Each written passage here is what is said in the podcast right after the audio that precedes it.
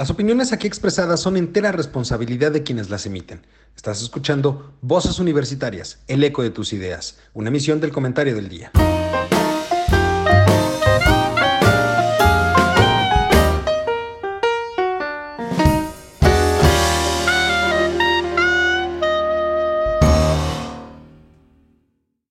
Hola, ¿qué tal mi querido público culto y conocedor que como cada martes nos acompañan a este su programa Voces Universitarias, el eco de tus ideas. El día de hoy vamos a tratar tres temas muy interesantes, tres temas que en verdad valen mucho la pena. Eh, vamos a platicar sobre lo sucedido recientemente en el Tribunal Electoral del Poder Judicial de la Federación, qué es lo que ha sucedido con toda esta polémica relacionada justamente con el cambio de la presidencia, la destitución del presidente en primera instancia y cuántos llevan hasta el día de hoy y los que faltan, por supuesto.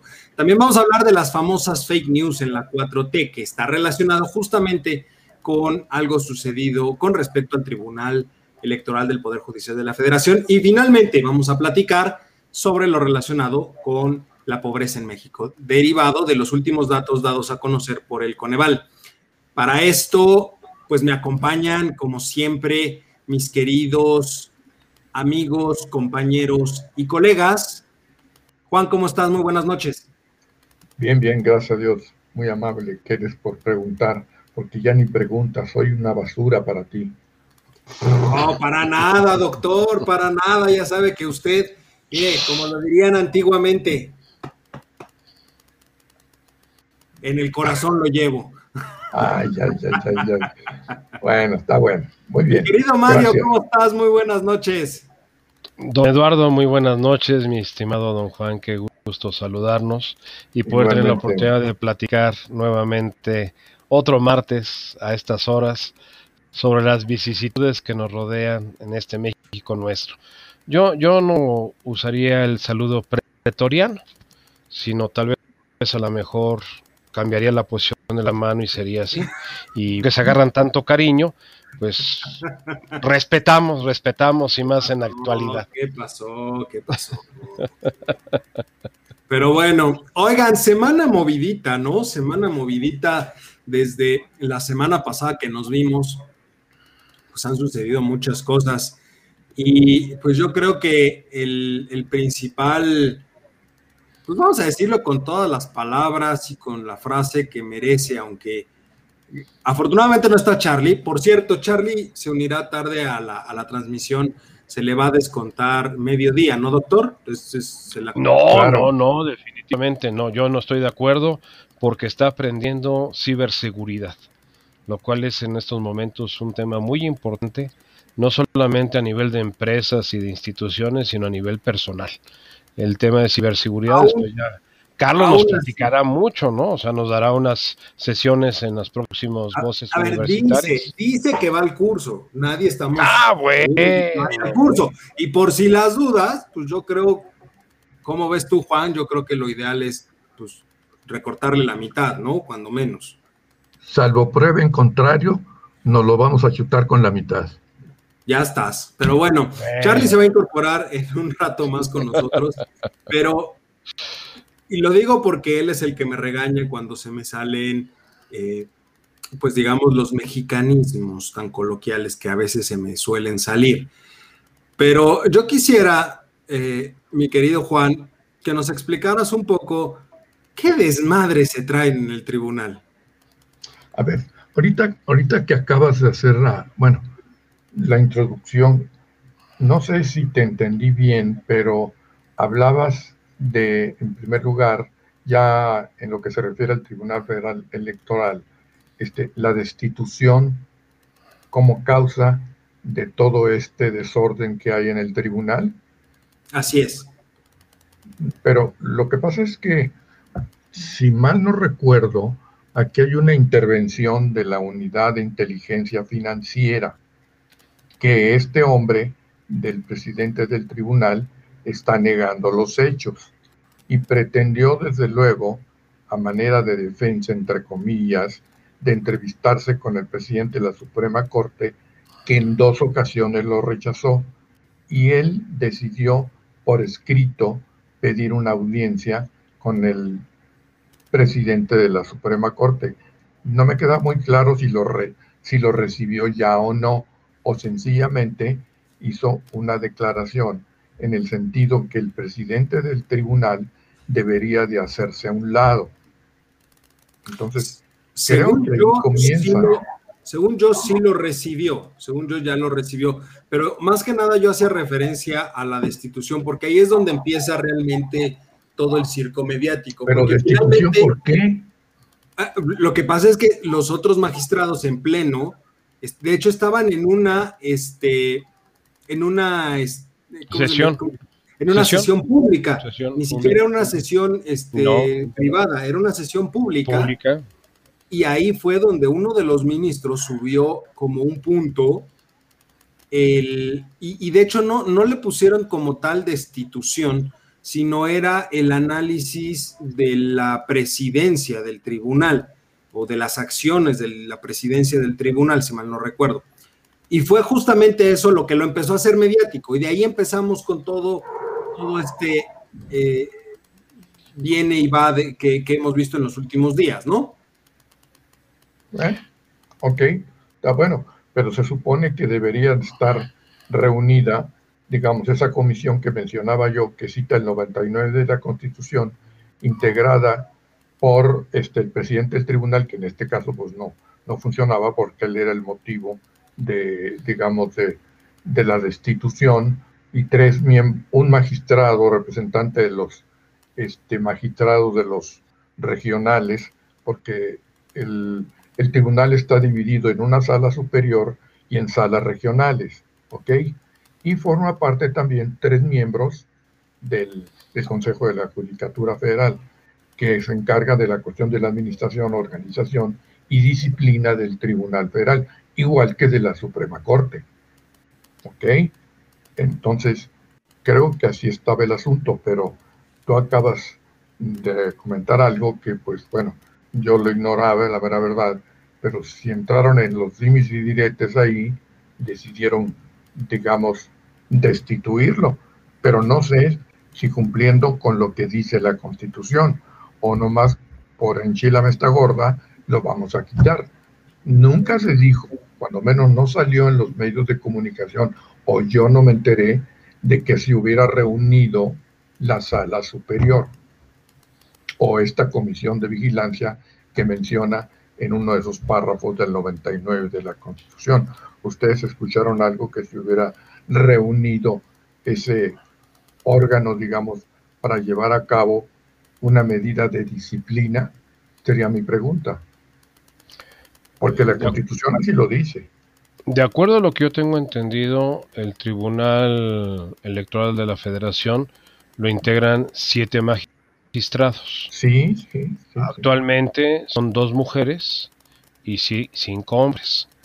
Y es facultad de estos magistrados, porque son, son pares, no son estratificados, sino todos son pares, o sea, son iguales, todos son magistrados para eh, llevar a cabo la instalación de la, de la sala superior, se elige entre estos pares a alguien que los va a representar, que es el presidente magistrado de la sala superior. Lo que yo tengo entendido que sucedió la semana pasada fue que iniciaron una sesión, como lo mencionaba Eduardo, y que al tocar determinados puntos, el, pues qué les diré, no el anterior, sino el ante ante anterior presidente de, del tribunal solicitó un receso y mandó a la sala receso. Los seis restantes dijeron, pero ¿por qué? ¿Cuál es la razón por la que nos está volviendo a dar? Ya había habido una serie de escarceos en el pasado donde no habían estado de acuerdo con el anterior, ante, anterior anterior presidente del, del tribunal, de la sala superior del tribunal electoral de la federación. Y ahí fue cuando Janino Talora, que es la decana de los magistrados, eh, convocó nuevamente a, la reunión y tomaron la decisión seis de los magistrados presentes de destituir al presidente magistrado debido a todas las irregularidades que habían observado en sesiones anteriores. Y fueron, cinco, ¿no, Mario? Porque había dos que no, no estaban presentes. Sí, tienes razón, fueron eh, el, presidente ante anterior. El primer destituido, digamos. El primer destituido, vamos para ubicarnos, el primer destituido y una de las magistradas. Ahorita su nombre, eh, recuerdo que su nombre es Mónica, nada más que no lo tengo muy presente. Este, esto lo convocó Janino Tálora, que es la decana de la magistratura, y decidieron destituir a José Luis Vargas, que era el presidente en ese momento, y sustituirlo por eh, Reyes Rodríguez, o el magistrado Reyes Rodríguez. Y esto lo mandaron inmediatamente al Consejo de la Judicatura, a la Suprema Corte de Justicia y a los medios. Obviamente al día siguiente, ya sabemos en el reality show que tenemos todos los días, de que pasa el desgraciado en, en cuestión, pues ahí se llevó el tema de la, del tribunal de lo que estaba pasando y pues ya sabemos las declaraciones que hubo al respecto de solicitar la renuncia de todo el tribunal de manera colectiva y que se sustituyera a todos los magistrados. Eh, Reyes Rodríguez. Sí. Perdón que, perdón que te interrumpa, Mario, pero ese es un tema que llama mucho la atención, digamos, porque en realidad lo que se menciona mucho es que se decía, ¿no? Finalmente, que esto le caía como anillo al dedo, valga la expresión que le gusta tanto a que, que le caía como anillo al dedo al presidente, precisamente porque eso le permitiría de cierta manera poder meter las manos en los nombramientos de los nuevos magistrados si es que todos renunciaran, ¿no? Para poder... un tribunal Exactamente, un tribunal a modo pensando en las elecciones eh, eh, o en las elecciones de 2024, ¿no? No, pero no sucedió. No, sucedió, no, ha sucedido hasta el momento. ¿eh? no ha sucedido hasta el momento. ¿Por qué? Porque el que tuvo que intervenir y literalmente frenar al presidente en lo que acaba de comentar Eduardo fue Saldívar el, presidente magistrado de la Suprema Corte de Justicia y decirle no, el poder judicial es un poder igual, es un poder par, al igual que el legislativo y el ejecutivo, y por lo tenemos independencia de autonomía en nuestras decisiones internas. ¿Qué se va a suceder? a permitir injerencias. Injerencias del poder ejecutivo o sea, en este caso del presidente, ni mucho menos del poder legislativo, que no tiene nada que ver en el tema. Eh, y lo que hizo Saldívar fue, empecemos primero porque ayer mismo fue en la conferencia de prensa donde Saldívar dijo, señores, no va a haber continuidad, no va a haber prórroga en, el, en, mi, en mi posición como presidente, yo terminaré en el momento que me corresponde y continuaré como magistrado de la Suprema Corte de Justicia, porque su periodo como magistrado fue eh, o dio a conocer esta, esta noticia Saldívar después de un desayuno que tuvo con el presidente, donde seguramente se tocó el tema del Tribunal Electoral y se le convocó por eso. de mandato, ¿no? De hecho, la convocación fue para eso, y ahí fue donde Saldívar ahora sí que ya eh, considerando la posición política actual, dijo voy a, ahora sí como dirían los clásicos, a pintar mi raya y a decir, ah, ah, el Poder Judicial, señor presidente, no tiene usted por qué meterse. Ni conmigo, ni con el electoral, ni mucho menos con la judicatura. Por lo tanto, yo voy a, a platicar con, el con los magistrados del Tribunal Electoral para que lleguemos a un arreglo interno dentro del Poder Judicial. Yo voy a hacer el comunicado de que no voy a aceptar la propuesta de esto y, que se va a declarar dentro del Pleno de la Suprema Corte de Justicia como improcedente, por inconstitucional, y hasta aquí, señor presidente. De hecho, mm, desde mi punto de vista muy personal, es un rompimiento de lanzas del poder judicial con el poder ejecutivo. Este aparente sometimiento que vimos en meses pasados de parte tanto del Tribunal Electoral como del Tribunal este, Superior de eh, la, la, Suprema Corte de Justicia, este, en este momento yo percibo que el Poder Legislativo se está consolidando y está planteando su independencia del Poder Ejecutivo. O sea, tú sí, ves, tú ves aquí un fortalecimiento del Poder Judicial. Sí, con un desgaste tremendo. Con un desgaste tremendo desde el punto de eh, vista de imagen política y de imagen social. ¿Por qué? Porque lo que le, lo que le decía yo, Eduardo, fueron las declaración, la declaración del presidente después de que Saldívar dijo de que no, no iba a ser procedente esto, ¿no? Dijo, no se va porque no lo quieren sus pares. Exactamente, o sea, sigue sembrando discordia, que es, vamos a decir, el deporte favorito del señor presidente, ¿no? Tú, tú, Juan, aquí lo verías, o sea, coincidirías con Mario, que se fortalece hasta cierto punto al Poder Judicial, pero hay un rompimiento claro entre Saldívar y el presidente. Totalmente de acuerdo. Se, ahora sí que se fajó los pantalones Saldívar y lo mandó al diablo. Para acabar. Efectivamente. Coincido con Juan plenamente. Así Esto necesariamente va a tener consecuencias, ¿eh? Ah, no, no. Dudemos, no dudemos que, que avienten los perros de la UIF en próximos meses, si no es que a, principios del año que entra, argumentando algo como lo que sucedió con Eduardo Medina Mora, ¿eh?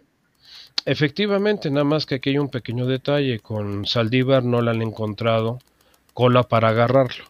Por eso le ofrecieron el, ahora sí, cooptarlo desde el punto de vista de te mantenemos como presidente del, de la Suprema Corte de Justicia, a cambio de, se ve que Saldívar en su momento se contuvo, manejó las cosas con mucha prudencia, con mucha, eh, vamos a llamarle madurez, que fue muy criticado, valentía, sí, valentía, definitivamente. Yo pienso que el ministro presidente de la Suprema Corte de Justicia, el abogado Saldívar, ha sido un hombre que ha sabido manejar las cosas con mucha prudencia. Se le ha criticado en algunos medios de cobarde, no, es prudencia.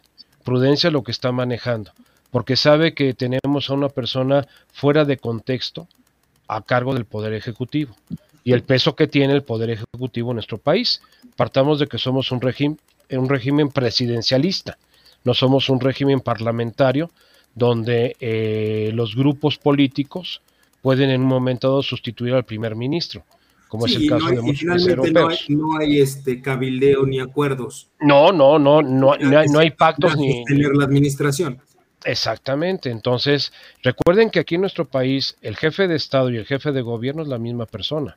Y además tiene un tercer título que es muy peligroso, Comandante Supremo de las Fuerzas Armadas, que incluye tanto al ejército como a la Marina la Fuerza Aérea. finalmente este título se lo otorga eh, la jefatura de Estado, ¿no? Eh, y ¿Sí? es, como, digamos, de cierta manera, eh, parte de las atribuciones del jefe de Estado del jefe de Estado. a nivel internacional, ¿no? Pero volviendo un poquito al esquema y pensando justamente en esto, si hay un fortalecimiento del poder judicial dada esta situación en la cual los dos, eh, digamos, concuerdan, tú y, Juan, entonces esperaríamos un contrapeso para la segunda parte del sexenio. O sea, que ahora realmente el poder judicial se vuelva contrapeso, a reserva de cómo se maneje el legislativo, ¿eh? porque Recordemos que en próximos meses, el próximo mes ya en septiembre, toma posesión la nueva legislatura donde Morena ya no tiene la mayoría absoluta. No, tiene la absoluta más no, ya, no tiene la calificada, ya no tiene la calificada, tienes toda la razón. Mantiene la absoluta, pero ya no tiene la calificada y tiene un poco más de peso la oposición. A reserva, obviamente, de cómo se manejan las de Las cooptaciones, de las cooptaciones. Correcto. Entonces sí ¿O podrían ver a ustedes como un contrapeso real para el Ejecutivo al Judicial? Sobre todo pensando que el Tribunal Electoral es el, en, orden de importancia, es el segundo tribunal más importante del país después de la Sala Superior de la Suprema Corte de Justicia. Yo, yo te diría, Eduardo, que ahorita viene un periodo de 20 días, de aquí al primero de septiembre, porque recordemos que iniciamos la semana pasada con un presidente que era José Luis este, eh, Vargas. Después vino la destitución y el nombramiento de Reyes Rodríguez. Después vino José Luis Vargas, luego tomó Janine Otalora. efectivamente, como decana de los magistrados, después eligió Reyes. A, Reyes Rodríguez. Luego vuelve a tomarlo. No, vuelven a renuncian. Renuncia eh, él, lo vuelve a tomar Janino Talora por Ministerio de Ley. Y, se define. nombran a eh, Alfredo Fuentes. Alfredo Fuentes. Alfredo Fuentes. Pero está, está condicionado interino hasta el primero de septiembre. ¿Por qué? Porque tienen que calificar las elecciones que tuvimos ahorita en junio. Y entonces ahí este tribunal sí va a actuar dentro de los lineamientos que le marque el INE.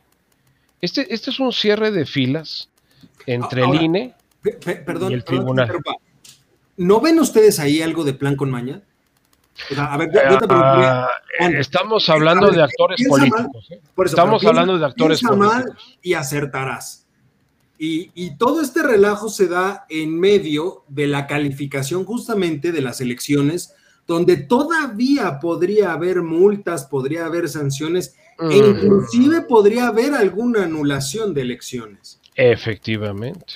¿No ven ahí, por ejemplo, Juan, yo te preguntaría, ¿no ves ahí a lo mejor eh, que está dando un pie con bola el presidente, así como de hago que entre ruido, hago que de cierta manera para ver si por ahí podemos, ahora sí que como dice el refrán, a río revuelto ganancia de pescador y ver si Morena puede obtener algo más? Yo no creo realmente, ¿no? Lo que pasa es, yo estaría de acuerdo con Mario en el sentido que estos 20 días van a ser cruciales para algún movimiento, cuál, no lo sé, pero yo creo que va a tener cuidado de no provocar más problemas o de meterse en la forma que lo está haciendo con sus declaraciones como esa que yo mencionaba y luego por la de los pares y luego por otro lado el decir que mejor quitaran a todo el Tribunal Federal Electoral. Oye, discúlpame, pero eso es una declaración de guerra como me la quieras poner. Entonces aquellos no se van a quedar con las manos cruzadas. Ahora, en qué momento, digamos, pudiera contrarrestar alguna decisión el Poder Judicial del Ejecutivo. No creo que vaya a emitir alguna, digamos, alguna resolución definitiva, eh, digamos, con el caso del gobernador de Coahuila, que nada más no lo han podido mover, punto, porque el Congreso del Estado nomás no lo ha venido defendiendo como debe de ser. Don Juan, usted le hace honor a su, a su nombre y a su prestigio. No creo. Deje usted a las novias y concéntrese en la, bronca que tenemos. No, no, no. Yo creo que era alguna de mis hijas. Ajá, ajá, Oye, alguna de sus viejas amistades. Va a ser una especie de, una especie de, voy a, voy a calar, voy a calar, digamos, a, a estos, entiéndase al Poder Judicial. De alguna manera va a querer sacarse alguna de la manga, pero a mí no me queda claro cuál, cuál pudiera ser. No lo veo. No creo que quiera seguir enemistándose con el Poder Judicial. No le conviene, porque ustedes saben también que hay por ahí asuntos muy importantes que están pendientes de las resoluciones definitivas vía la impugnación. Es que, digamos, eh, a lo que voy es, la, enemistad que se ganó ahorita o que se genera entre él y Saldívar, finalmente puede redituar. Recordemos que, y, tú, has, tú en específico, Juan, has sido muy puntual en el seguimiento de la cantidad de las reformas constitucionales que están paradas en la, en la sala, en la sala superior por algún. Entonces, Finalmente, ahorita yo como lo veo es que pues el Poder Judicial tiene el sartén por el mango. Y ahora sí que estate quieto o finalmente meto las, las definitivas de todas las reformas y te echo para abajo todo el proyecto de la 4T, porque ojo, se echaría para abajo todas las reformas o el 95% de las reformas constitucionales que ha intentado pasar. Es lo que te digo, es lo que te digo, que ahí son los, digamos, son los haces bajo la manga. Tú te sigues poniendo bravo y nosotros vamos a proceder como debemos de proceder, porque ni siquiera se trataría de que esto era violando la ley. Sencillamente estoy haciendo análisis profundos, fundados y lo que tú quieras para otorgar las suspensiones definitivas, cosa que no le conviene. Más los amparos que existen sobre el tren Maya, Dos Bocas. Por eso, todas. Santa Lucía.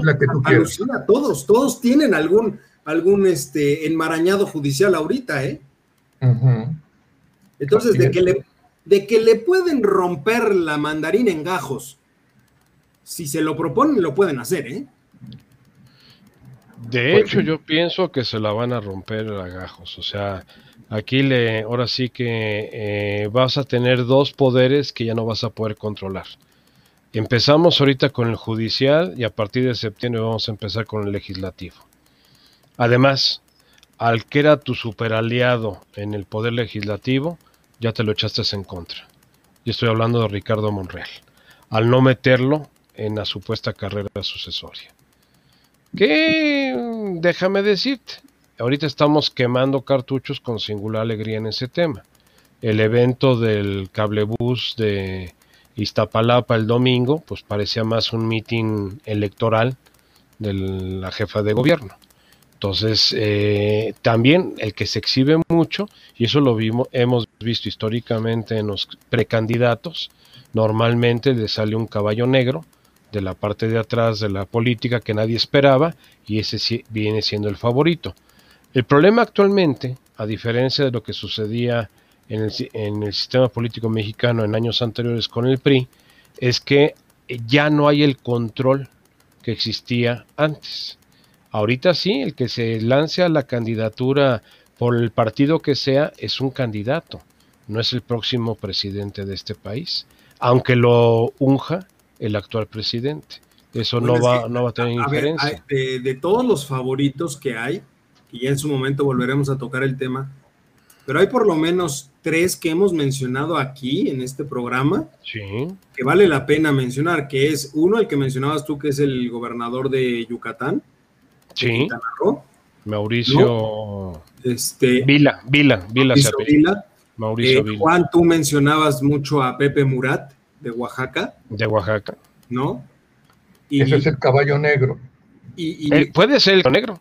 Finalmente, y el otro que recientemente se destapó que es Enrique de la Madrid. Sí, pero Mauricio Vila y Enrique de la Madrid serían contradictorios a la 4T. Eh, en el caso de Murat, pues la antecedente familiar de su padre, José Murat, pues a lo mejor es donde me den las mejores condiciones. Recordemos que José Murat fue gobernador por el PRI, ¿eh? Sí, finalmente han tenido el control de Oaxaca, que digan ah, lo que digan y sea el estado, uno de los estados más fregados de este país, también es uno de los estados más ricos de este país en cuanto en recursos naturales no explotados y demás, exactamente. O sea, Oaxaca ha dado muchísimo también en ese aspecto, ¿no? Pero bueno, oigan, vamos a hacer un, vamos a hacer nuestro corte y regresamos un momento porque quiero que entremos a relación de lo que sucedió en el Tribunal Electoral con eh, el, las fake news que tiene que ver. Ahorita regresando del, del corte, este, hablamos de este tema, ¿les parece? Excelente, don Eduardo. Súper. Volvemos en un momento. Ya estamos de vuelta. Eh, Híjole, me encanta este tema porque les voy a ser muy sincero, me encantó, no sé si tuvieron la oportunidad de leer o de ver los videos que grabó eh, Joaquín López Dóriga en la última semana, en su columna, en la columna que tiene en Milenio, que se tituló o la tituló él, eh, Empinaron al presidente. Literalmente, y la verdad es que me encantó la manera en lo que le hace y lo, lo ligo con el tema que traemos del tribunal y las fake news, por una razón muy sencilla. Eh, en, la, en, el show cómico mágico musical eh, que tiene todas las mañanas, cuando se da todo este tema de la destitución de, del magistrado Vargas, y el nombramiento de, Rodríguez Mondragón, que estuvo un día prácticamente en lo que renunció finalmente, el presidente saca en, su, en la mañanera y dice, a, ver, me, encanta la forma en la que lo, lo, narran, porque efectivamente así fue. Se voltea a ver al vocero y le dice, él dice textualmente que, permítanme leerles lo que él dice textualmente. Eh, dice, dijo en la mañanera, me enteré que se reunieron los magistrados y destituyeron al presidente. Y resulta que al que eligieron en una ocasión me insultó. Y lo comento para probar el nivel moral de los magistrados electorales del organismo, que es la última instancia, cuyas, cuyas resoluciones son definitivas, clave en la democracia de México, que es parte de lo que escribí hoy en mi artículo en el comentario del día. Y preguntó al vocero, le dijo, oye, tenemos por ahí el tuit ¿no? Y presentan el tweet. Lo presentan como algo verídico y como algo real, que es la definición específica de una fake news, presentar como real algo que no es cierto. Y textualmente lo que decía el tweet es lo siguiente, y lo cito textualmente. Ojalá ya se muera ese viejo culero de Palacio Nacional. Yo aquí lo que veo. ¿Quién dijo eso? No, es el tweet que pusieron. Ah, ya. El tweet que pusieron. Y él lo tomó como bueno. Lo que a mí me llama la atención es que nadie de su equipo, el propio vocero, no le haya podido decir que efectivamente ese tweet salió en octubre del año pasado, pero el propio magistrado hizo una denuncia ante la Fiscalía General de la República porque tal parece que le hackearon la cuenta. Y ese mismo día que se publica este tuit, él levanta la denuncia, argumentando que le hackean y que él no es el que pone ese, ese tuit, finalmente. Sin embargo, el presidente y su equipo lo dan como bueno en la mañanera. Y obviamente aquí yo veo dos situaciones muy claras. Uno, efectivamente empinaron al presidente por el simple hecho del insulto como tal. O sea, se daña la investidura presidencial por el insulto en sí. Y dos, desinformas y promueves las fake news. ¿Cómo lo ven? Don Mario. Don Eduardo, esto ha sido la tónica que hemos vivido desde que un personaje como Donald Trump llegó a la presidencia de Estados Unidos. En ese momento se habló, y como tú lo acabas de, expresar, en un término anglosajón, como las fake news, son las noticias falsas. Pero este concepto data desde tiempos inmemoriales, que es el concepto que dentro de la sociología se llama la verdad no verdad. O sea, don Carlos, muy bienvenido, qué gusto que estés con nosotros. Gracias, gracias, llegando aquí. Déjenme decirles que los estaba escuchando en lo que estaba en mi clase. Este, y le agradezco, profesor este, Mario, que me haya usted defendido de la situación. Lo voy a saludar, como usted dijo, así. Así, como pretoriano, como pretoriano. no como se saludan nosotros personajes con la empuñadura de no de les digo qué. No, no, no, no, no, así, así. Y Este, Tú y yo con el puño convertido. Es correcto.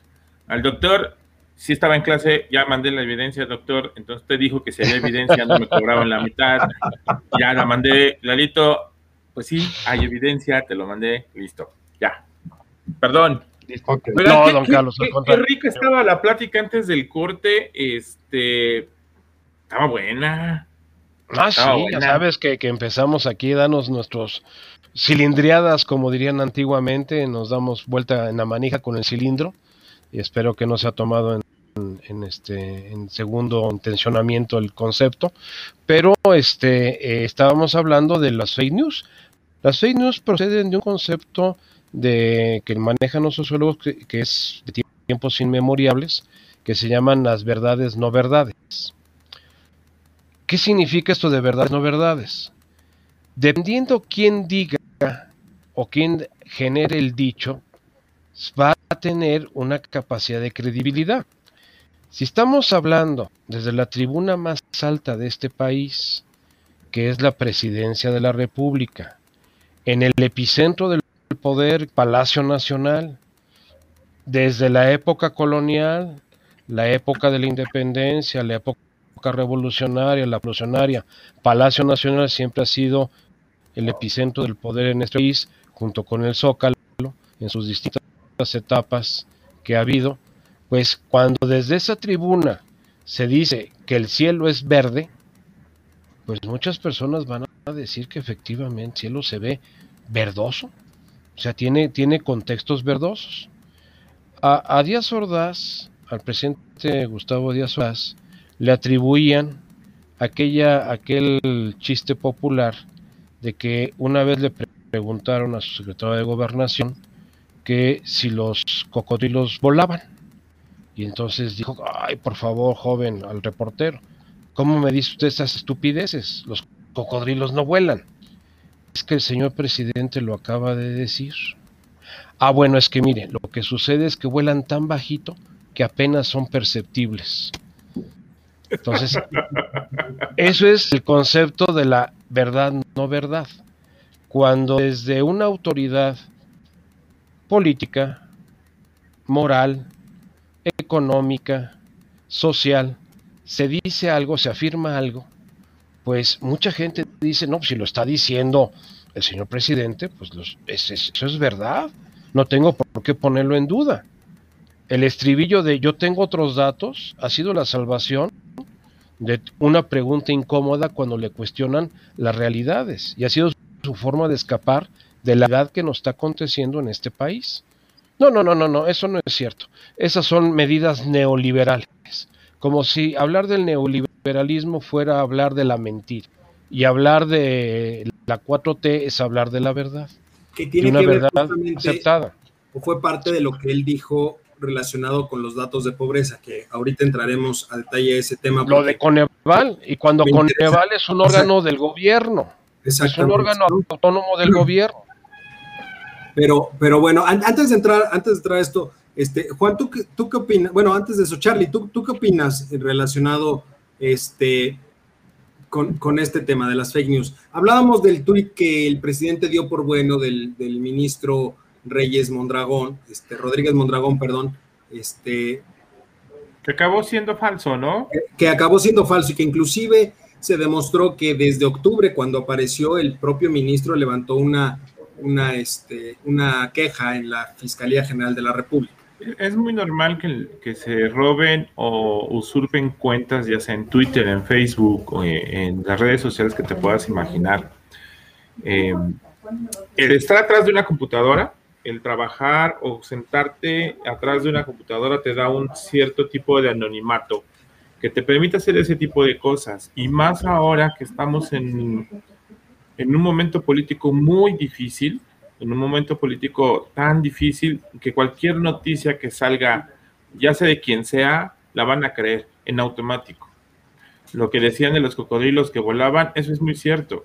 Eh, si el presidente dice hay otros eh, datos, Gatel va a decir, sí, tengo otros datos. Y son un montón de, situaciones. Yo creo que hay que tener mucho cuidado al momento de de leer notas, de leer tweets, de leer cualquier tipo de situación, de tener algo concreto para poderlo verificar. Hace justo en la época de las elecciones había un sitio que se llamaba este verificado.com verificado.com y entonces tú entrabas, veías que la nota era falsa y la Pues sí, Charlie, pero ¿qué puedes esperar del gobierno donde te dicen el dato es real, pero exageran? Sí, sí, y eso lo dijo la vocera que nos toca ver mañana. La vocera del vocero. La vocera del vocero, que es el reality show, la sección del reality show. Pero eso no es. No es nuevo, ¿eh? Eso no es nuevo. eso es de lo más viejo que puede haber en este mundo. y, el doctor Juan no me va a dejar mentir. O sea, ¿cuántas veces, Juan, has visto en este. En el gobierno ese tipo de situaciones? Y no es nuevo pero no lo daban como bueno desde la presidencia de la República. O sea, yo no recuerdo, y corrígeme Juan, yo no recuerdo que eh, ninguno de los presidentes desde, vamos a hablar del que está vivo, más viejo, Echeverría, que por cierto está por cumplir 100 años o ya cumplió 100 años. Muchas felicidades a don Huicho. Este, desde, desde Echeverría para acá, yo no recuerdo, salvo este, ninguno que haya tomado alguna nota y la haya puesto en una conferencia de prensa diciendo, ahí está, ahí está, vean. pero, pero, perdón, si le vas a preguntar a Juan, puedes preguntarle desde los virreyes. Si hablamos de ah. del programa, podemos hablar desde la época de la virreinal. vamos a ver qué nos dice. Vamos a, ver, qué nos dice. cómo se manejaban los virreyes. Híjole, Mario, no te mediste. no te mediste, Mario, ¿eh? No te preocupes. mi silencio, por favor. Yo, soy de las leyes de reforma para acá. Yo de las leyes de reforma para acá platico. Tú del virreinato ya puedes platicar, don No, no, no, pero es que esto es, pues desde mi punto de vista, a pesar de lo que alguno de ustedes por ahí comenta que es algo viejo, yo no recuerdo que haya existido, digamos, este tipo de actividad por parte del presidente. Y, Mucho más del presidente. Y, y, comienzo con la mañanera. ¿Sí? ningún presidente ha tenido una mañanera. Punto. O díganme quién. Nadie, nadie, nadie, nadie, ah, Entonces, quien habla mucho, se equivoca mucho. O quien habla mucho, dice, dice muchas mentiras. Eso es, eso es lógico. Y peor cuando él opta siempre por la conducta de la, actitud de la polarización. Entonces, por eso. además de polarizar, este, daña la imagen de la investidura. Ah, no, claro, claro, por supuesto. Pero, doctor Juan, a ver, en ese sentido, Gobernación era la que se encargaba de la revisión completa de todo lo que salía o se publicaba. Entonces, se puede decir que la prensa estaba controlada. No, así era, así era. Hoy yo no sé si gobernación siga bajo ese mismo esquema. o diga ya, publiquen lo que quieran, hagan lo que quieran. ¿Tú, ¿Tú, qué quieres que haga el Yadro de, de No, no, no, pero es que entonces, fíjate, no había una mañanera, pero había todo un control sobre lo publicado. No, pero a ver, no, se, demostraba nada que el gobierno no quisiera que tuviera. ¿Quién entraba a controlar ahí? Era RTC, Dirección General de Radio, Televisión y Cinematografía. Y todo pasaba por censura oficial. Ese es un hecho. Y, y eso lo vivimos hasta el sexenio de Ernesto Cedillo. O sea, RTC era el órgano poderoso de la censura de los medios. Era cuando un, cuando un comentarista, un periodista escribía algo que no les convenía o no les interesaba, e inmediatamente el director de Radio, Televisión y Cinematografía de la Secretaría de Gobernación, ni siquiera el secretario de Gobernación, le llamaba la atención no al comentarista, sino a los concesionarios del medio. Por eso, eh, si Por eso censuraron a muchos periodistas en la época. Efectivamente, y, y muchos muchos de ellos tuvieron que salir. Ahorita está pasando, hay varios periodistas que han tenido que dejar sus emisiones al aire. Uno de ellos es Ángel Verdugo. Ángel Verdugo lo tuvieron que... Yo me acuerdo, si tú recuerdas, hace mucho tiempo, al que le sucedió fue a Eduardo Ruiz Gili. y, a, Gutiérrez Vivó. del país y a Gutiérrez Vivó también. A Gutiérrez Vivó, a José Gutiérrez Vivó también, eh, acabó exiliado en Inglaterra. Le quitaron hasta su radiofusora, ¿no? Ah, no, hicieron pedazos, hicieron pedazos. ¿Tú te acuerdas de la revista Está Siempre? Ah, claro que sí. E Impacto, siempre y Impacto. ¿Y qué le pasó también a Proceso en su primera época, cuando estaba con Julio Scherer? exacto, Julio Scherer también fue eh, Pero bueno, oigan, se, nos, va a ir el tiempo y quiero tocar lo de la pobreza. Yo, les, les, sugerí, este tema me encanta y creo que da para mucho. A ver, yo, yo creo que la próxima semana podríamos dedicarle la primera parte a hablar nada más de este segmento, de las mañaneras, el quién es quién en las mentiras, un poquito para ubicar el ejercicio y, pues cuál es el punto de vista, no sé cuál es la finalidad del, ejercicio, ¿no? Bueno, yo sí te voy a decir la finalidad, la finalidad del ejercicio es que el año que entra va a haber un evento nacional en donde se va a entregar el Pinocho de Oro, así como existe el Oscar o los Globos de Oro o los premios Grammy, va a haber el Pinocho de Oro Y entonces va a haber pues categorías. vamos mal, vamos mal porque nosotros no hemos sido mencionados. No, es lo que les digo, tenemos que meterle más jirimilla al asunto para que entonces nos tomen en cuenta. Es que nosotros no mentimos, sí decimos las cosas como son. Ese es el problema. Yo quiero, yo quiero que salgamos diciendo, es cierto, pero exageran. Yo quiero que digan que exageramos, caray. Que somos una bola de exagerados. ¿No? Pero bueno. continuemos con la pobreza. A ver, ahí les van los datos que salieron de el Coneval. De Coneval. Y sobre eso yo le preguntaría a cada uno de ustedes qué opinan de esta situación. Ahí les va. De 2018 a 2020 pasamos de 51.9 millones de personas en situación de pobreza a 55.7 millones de personas. Aumentó 3.8 millones de personas en situación de pobreza. De igual en el mismo periodo de 2018 a 2020 pasamos de 8.7 millones de personas en pobreza extrema a 10.8 millones de personas en pobreza extrema. Aumentó 2.1 millones de personas. Y en pobreza moderada pasamos de 43.2 millones a 44.9 millones. Es decir, un aumento de 1.7 millones de personas. Eh, en personas en situación de vulnerabilidad por ingresos aumentaron de 8% a 8.9%. Eso en nuestro país. Por supuesto, el presidente salió a decir que, pues él tiene otros datos. Juan, ¿qué opinas?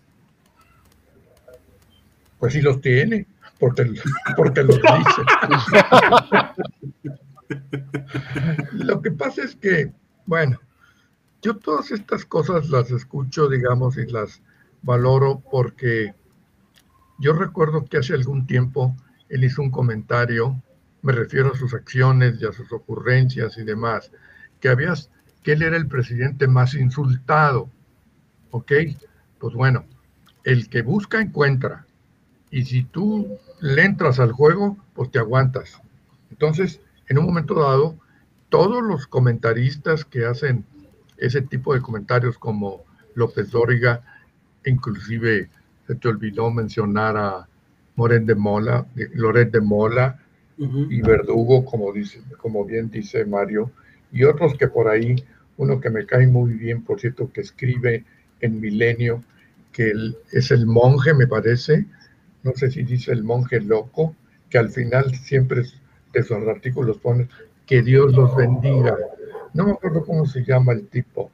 Cuidado con él, ¿eh? verdaderamente tiene una lengua viperina que ya la quisieran muchas víboras. Pero bueno, ni hablar. Ahora, en relación a la pobreza, pues este, lo ve uno en la calle, y yo lo había comentado en alguna ocasión. A ver, el dinero que se supone que se gastó, y Dios se supone porque pues no nos consta, nada más dijo Lorenzo que habían sido 500 millones de la de la cuestión esta de la consulta, de dónde salieron o a dónde se van, eh, por qué mejor no se van a la gente que está efectivamente en la extrema pobreza para sacarlos de ese renglón de la condición económica de las gentes, ¿verdad? No sé. Charlie. A ver, desde mi punto de vista, en dos años se crecieron, este, o hay un promedio de 2.1 de incremento en el caso de los extrema y en el caso de los moderados 2.4. Y eso es obvio, la pandemia trajo mucho desempleo, eso por obvias razones iba a impactar en esta situación. O sea, creo que eh, no estamos viendo nada que no se esperaba. Y yo creo que estos datos deben ser muy similares o parecidos en algunos otros países. Porque no solamente es el caso de México, ¿no? Digo, yo sé que estos son los datos nacionales. No por eso, pero ahí te va nada más para que nos demos una idea. Digo, eso es bueno que tener una tabla de comparación. ¿Qué pasó con la pobreza extrema en el mismo periodo en Brasil? Pasó del 5.5% de la población al 1.4%. Ah, caray. A ver. ¿Qué pasó Nicaragua, con Salvador, Honduras. ¿Qué pasó con Chile? Pasó del 1.4% al 1.6%. Es un crecimiento marginal. pero es marginal. Pero es Y en el caso de la pobreza en general, Brasil pasó del 19% de la población al 16% de la población. Y Chile pasó del 10.7% de la población al 10.9% de la población. Son los datos de la CEPAL. Es decir, ¿qué pasó? O sea, ¿cómo es que otros países, y hablo de países muy similares a México, como son Brasil y Chile, ¿cómo es que ellos, uno se mantuvo, que digamos el caso de Chile, y el otro logró disminuirlo en época de pandemia? En época Eso es lo que llama la atención. Exactamente. Porque, ojo, son datos de 2019 y 2020, porque la anterior medición es de 2018. Sí, es correcto. Entonces, no todo, ojo, no todo es pandemia. Eso que nos quede muy claro. porque también tratan de vender la idea de que todo es culpa de la pandemia y no todo es culpa de la pandemia. Aquí tenemos un año donde no había pandemia. Y fue el año ver, Toma en cuenta que en el país estamos hablando de comercio informal, que es el que más este, le da o provee a más familias. Definitivamente. Y entonces no hay, no hay, no hay venta, no hay comercio legal, Entonces, de esa manera va a ser difícil que puedas tener mediciones. No, por eso, pero ahí te va otro dato interesante.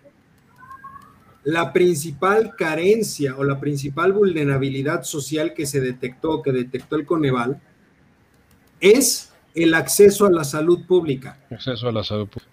Derivado de, haber de la desaparición de la desaparición del Seguro Popular y la creación del INSABI. Totalmente de acuerdo. Sí, chido, don, Eduardo. Yo te es uno de los capítulos, es uno de los capítulos de destrucción de los, cual, de los cuales habla Nexos en un momento dado, justamente el del bienestar. Y estamos, hablando de, y estamos hablando de un pilar básico para entender la línea de pobreza, ¿eh? que es el acceso a los servicios de salud.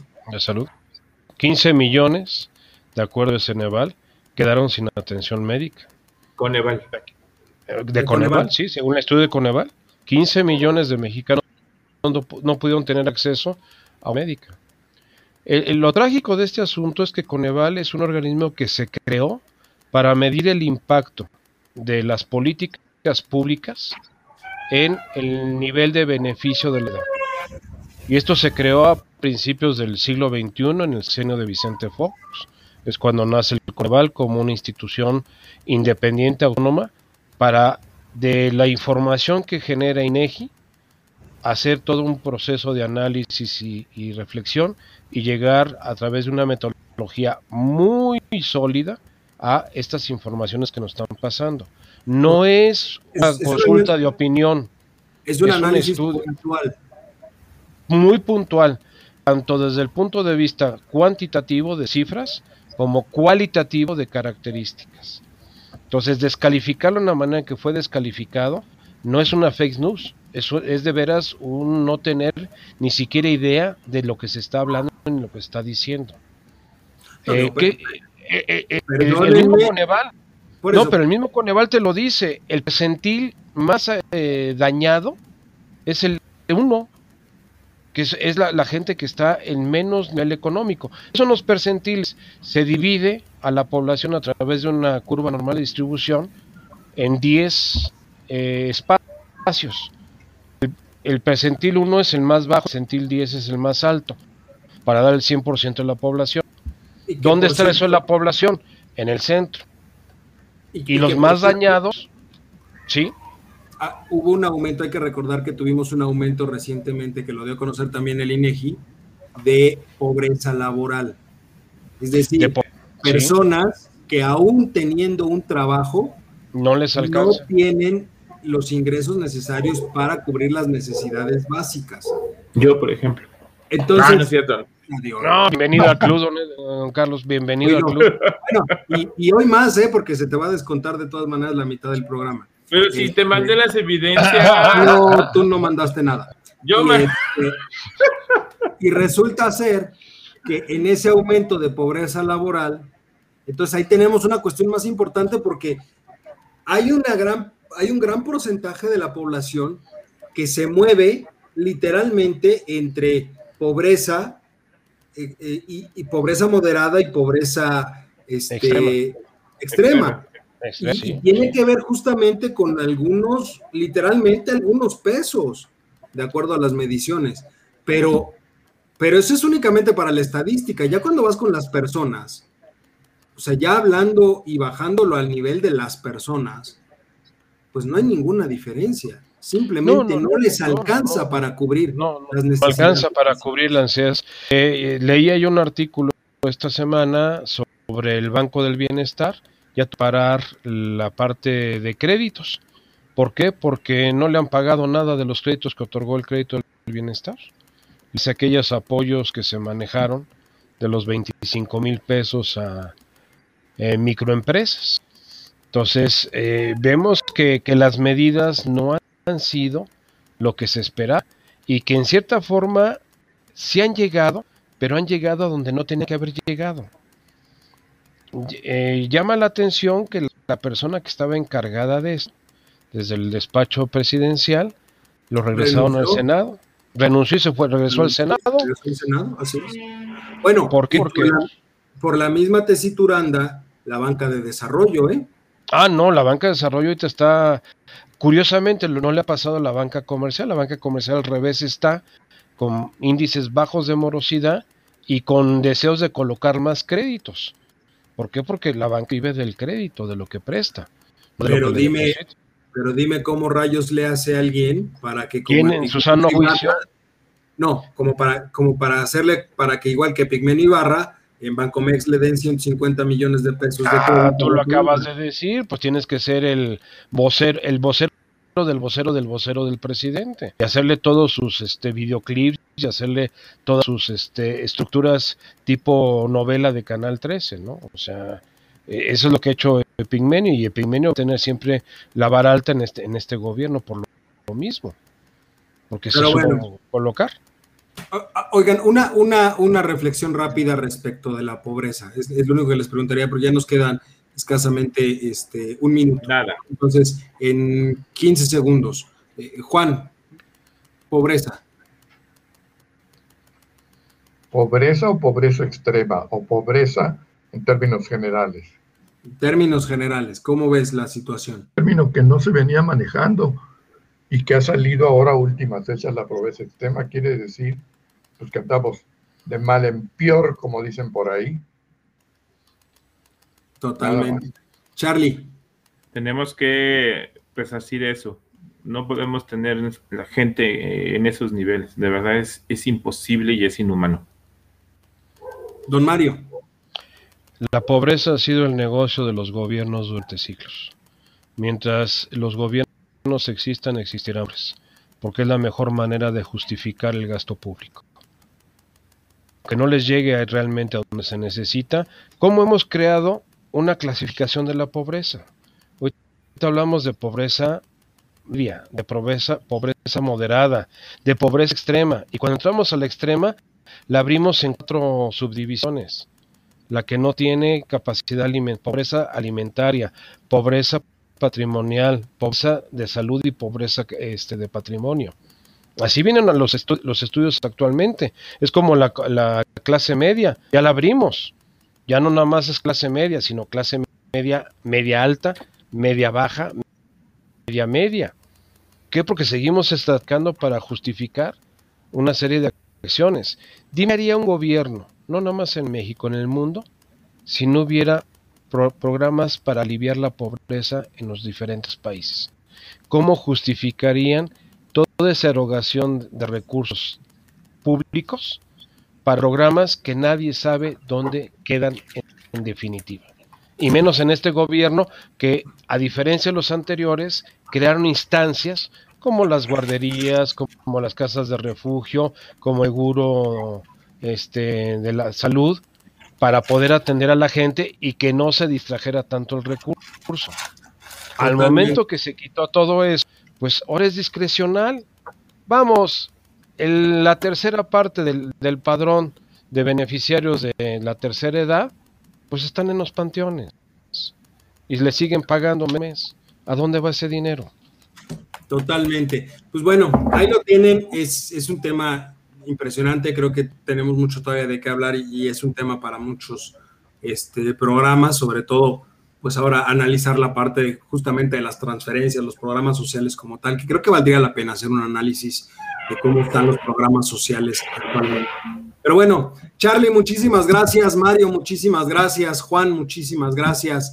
Eh, pero sobre todo, muchas gracias a usted, mi querido público oculto y conocedor, que como cada martes nos hace el favor de acompañarnos en estos programas Voz Universitarias. Nos vemos la próxima semana, misma hora, cuando sea de nuevo tiempo de escuchar estas voces universitarias.